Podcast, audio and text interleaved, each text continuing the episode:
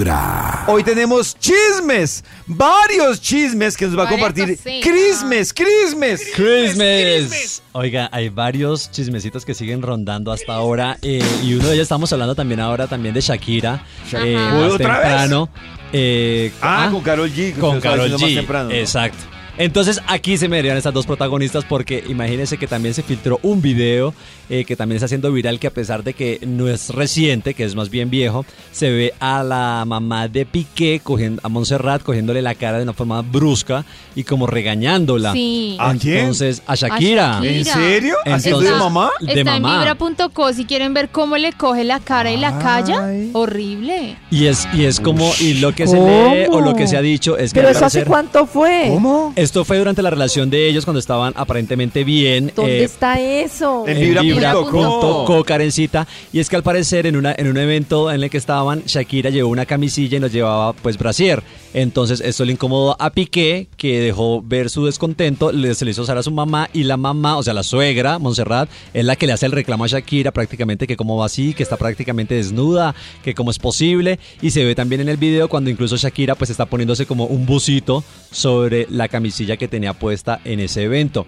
Pero la forma en la que coge eh, Montserrat le, le coge la cara a Shakira ha llamado mucho la atención porque obviamente pues también se ha rumorado mucho y se ha hablado mucho de esta mala relación que tenía Shakira con su suegra. De hecho decía eh, Shakira de forma un poco jocosa, pero yo creo que con esa puya debajo que uno de los peores looks fue cuando se cortó el pelo bien cortico, que fue incluso sugerencia de su suegra que le dijo que se cortara el pelo así, y ella diciendo como que para complacerla y fue lo peor que pudo haber hecho. Ella también en ocasiones lo ha repetido, ha dicho como que no le vuelvo a hacer caso eh, a la suegra. Yo creo que también fue un poco ella de maldad, ¿no? Porque esa se ve como que es jajaja, Como mire como que Yo vi, como, yo vi no, como días que- maldadosa, que, estaban haciendo un resumen en TikTok.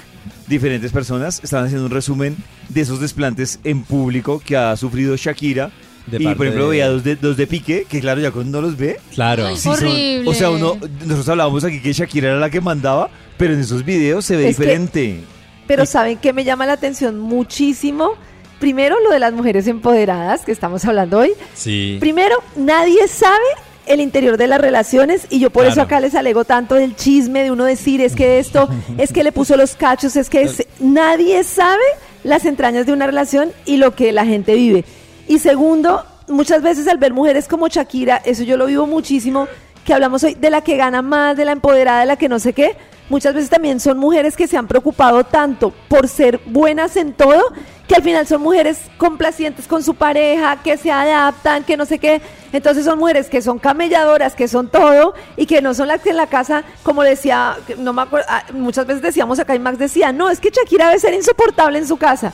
Y va uno a ver y cuando salen imágenes se da uno cuenta o interpreta uno, porque tampoco Sí. lo sabemos, Sí, claro.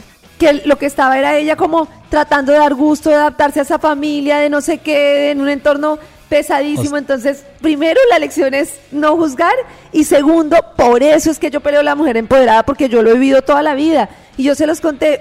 Una vez, una vez, un oyente se me acercó y me dijo, no, es que yo quiero ser así como tú, empoderada, negociante, que puede con todo, puedes con tus hijas, puedes con tu esposo, eres la mejor, no sé qué. Y yo en mi cabeza pensaba, si esta mujer supiera cómo se siente llevar esa vida por dentro, no quisiera No ser como yo. De verdad, se los juro. Y es como toda la vida queriendo ser la mejor mamá, pero respondiéndole a todo el mundo, pero adaptándote porque, ay, soy esposa súper chévere. No, no es eso. No se trata de eso. No se es- trata de dejarse de última. Y eso también le decían las oyentes, Karencita, hasta dónde sobrepone su felicidad por la familia, ¿no? Porque también recalcaba el hecho, pues, obviamente, de sus hijos, de cuántas cosas aguantaría por el tema de la familia, conservar la familia, por sus hijos. Pero lo que yo siempre, Karencita me dice que no, me molesta, pero yo creo que él es un guachazo. Eh, hay un, hay video que yo vi, con, lo que dice Cris, hay un video que yo vi que ella- estaban en una celebración de unos premios.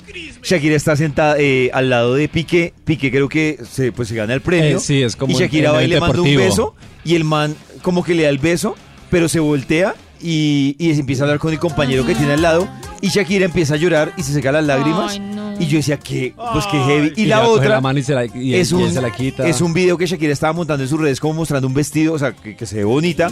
Y llega Piqué y la ve haciendo el video. Y Shakira le dice, ¿cómo me veo? Y el man, bien, bien, apúrate. Y yo, uy, qué Otra, no, es coge que la manito y él se la quita. yo digo lo de guachazo porque hay un video también en donde él jugando, entre comillas, le tira un balonazo, pero como si ya fuera David Ospina. O sea, a Uy, ¿en darle con serio? toda, pero durísimo. Y, y creo que incluso le, alcanza a de pegar ese- en un hombro. y, O sea, me, o Siquiera sea, salió de ese Sí, bruto. es que las mujeres extremadamente responsables desde niñas, que han sido como ay la, la poderosa, la que todo lo puede, terminan siendo, terminan siendo mamás de sus esposos, de unos niños pataletudos y ella la mamá. Esa es la figura que se da. Total. Y hablando también de esa dupla que estamos hablando en- esta mañana, esa colaboración de Shakira con Carol G, pues resulta que Carol G también la habíamos eh, comentado que parece que fue la que se puso la 10 precisamente para que RBD llegara a Medellín. ¡A que le estamos Medallo! diciendo a, a Nati eh, que ya no le toca ir a Brasil ni a Estados Unidos, sino más cerquita a Medellín. Medallo, Medallo. medallo. Pues al Bueno, está parecer, eh, Lo serían- importante es que vengan. Que ven- van a ir a Colombia, Hacemos Carol G esfuerzo. obviamente ha mostrado. Ha demostrado todo eh, su amor y toda su fanaticada por esta agrupación y al parecer Carol sería pues la que intercedió con Anadí y con todo el tema para que vinieran, pero aparte el convencimiento también parece que fue monetario porque se dice que sería como de las empresarias que estaría soltando el billete para que RBD Sí, llegara a. Medallo y al parecer serían dos fechas que se realizarían en el estadio Atanasio Girardot en la ciudad de Medellín. Esto todavía está por confirmarse.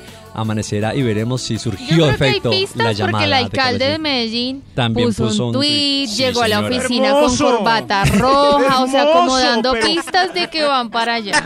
Eso es. Todo es lo que, eso era lo que necesitábamos. Gracias. Cris, Gracias. A través de Vibra 1049 FM. En vibra.com. Y en los oídos de tu corazón, esta es Hermosísimo. Vibra en las mañanas.